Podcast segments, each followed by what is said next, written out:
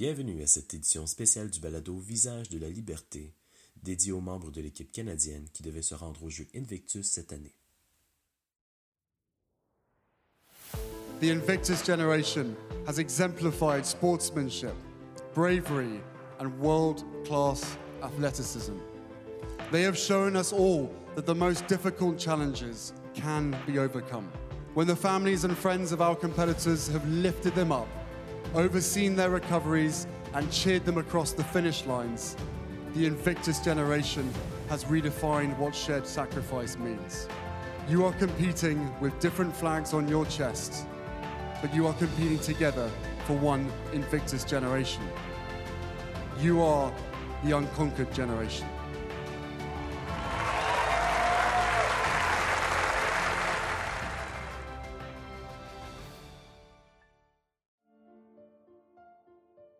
La plupart d'entre nous ne connaîtront jamais les horreurs du combat. En servant leur pays, beaucoup de militaires subissent des blessures qui changent leur vie. Certaines sont visibles, mais d'autres ne le sont pas. Comment ces Canadiens et Canadiennes trouvent-ils la motivation nécessaire pour aller de l'avant? Ou comment apprennent-ils tout simplement à ne pas laisser leurs blessures les définir? Le mot Invictus signifie invaincu. Il incarne l'esprit de combat des militaires malades et blessés ainsi que l'idée que tout est possible.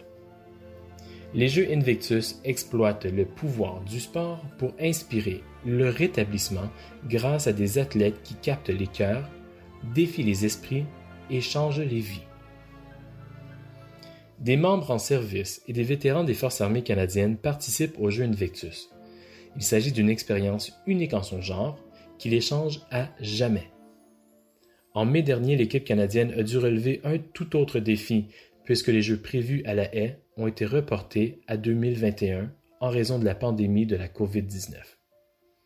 Nous voulons vous présenter certains des concurrents de l'équipe canadienne et honorer leur réalisation.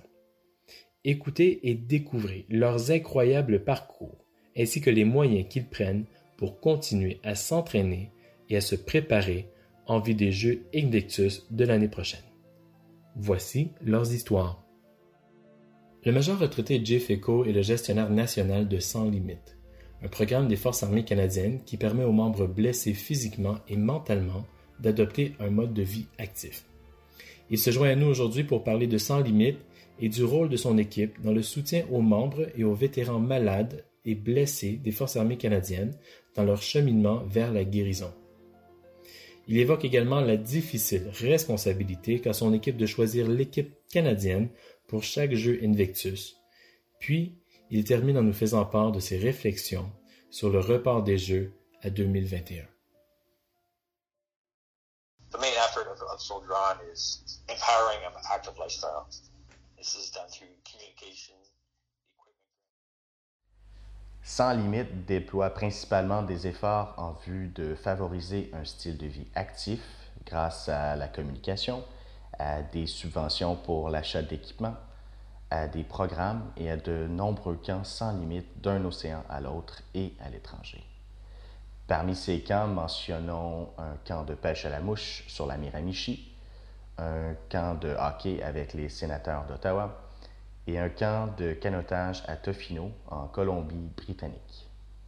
Les activités visent à inspirer et à motiver les personnes, ainsi qu'à renforcer leur confiance, afin qu'elles adoptent un style de vie actif et à favoriser leur rétablissement, leur réintégration et leur réadaptation alors qu'elles font leur cheminement. De plus, les participants s'aperçoivent qu'ils ne sont pas seuls pendant leur convalescence, qu'il existe des programmes comme Sans Limites qui peuvent les aider, mais aussi qu'il y a d'autres personnes faisant face aux mêmes défis et vivant des jours sombres semblables, qu'ils peuvent profiter d'un soutien par les pairs et surtout que Sans Limite, par l'entremise de son service de don, permet aux Canadiens de montrer une aide concrète au rétablissement. Ce concept n'est pas nouveau pour les militaires. Il date de la période précédant la Seconde Guerre mondiale.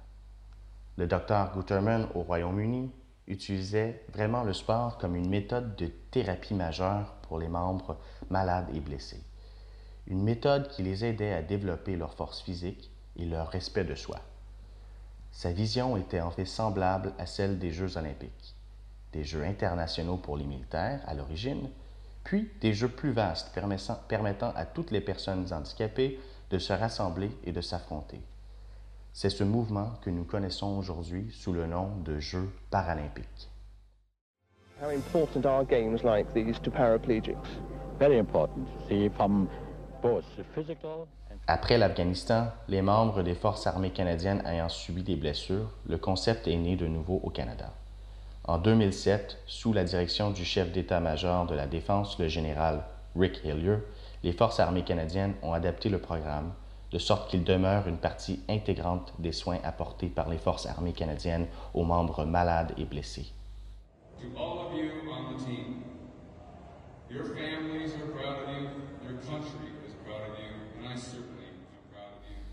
Compte tenu du nombre de candidatures depuis 2017, nous avons décidé de toujours accorder la priorité aux nouveaux participants. Nous sommes le premier pays, et toujours le seul à ma connaissance, à offrir cette possibilité et à l'étendre aux nouveaux arrivants. Il faut se rappeler qu'il n'y a qu'un très petit nombre de concurrents sélectionnés et que ceux-ci représentent la vaste communauté des malades et des blessés. Vous savez, c'est formidable de pouvoir représenter à nouveau notre pays et de porter la feuille d'érable comme les gens le faisaient autrefois sur leurs uniformes. Mais les réactions sont mitigées. Il y a un sentiment de fierté et d'accomplissement, mais aussi un peu d'anxiété et de stress. Beaucoup d'hommes et de femmes qui ont été sélectionnés pour l'équipe ont leurs propres défis à relever. Ils peuvent avoir des craintes à surmonter, comme la socialisation, les foules et les voyages, et ils vont être poussés hors de leur zone de confort. C'est une expérience qui vient avec beaucoup de stress, mais surtout, c'est une occasion positive de se concentrer, de se fixer des objectifs et de se lancer dans l'aventure des Jeux Invictus.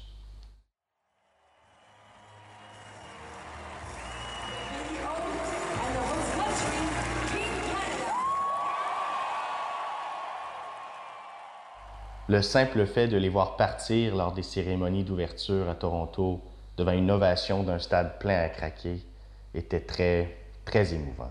Et c'est quelque chose que je n'oublierai jamais.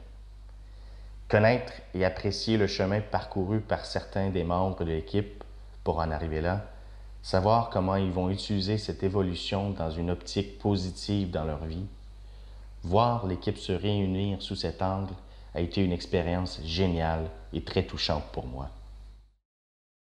As you've all now heard, sadly we've had to uh, postpone the Invictus Games and move it to 2021.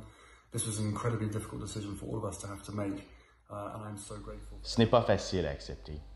Les gens continuent à s'entraîner, ils font ce qu'ils peuvent pendant le confinement et se connectent virtuellement par les médias sociaux pour obtenir le soutien de leurs entraîneurs.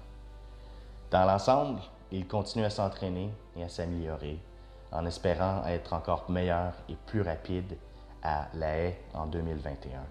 Si les gens ont l'état d'esprit, les ressources, la motivation et l'inspiration nécessaires, il n'y a pas de limite.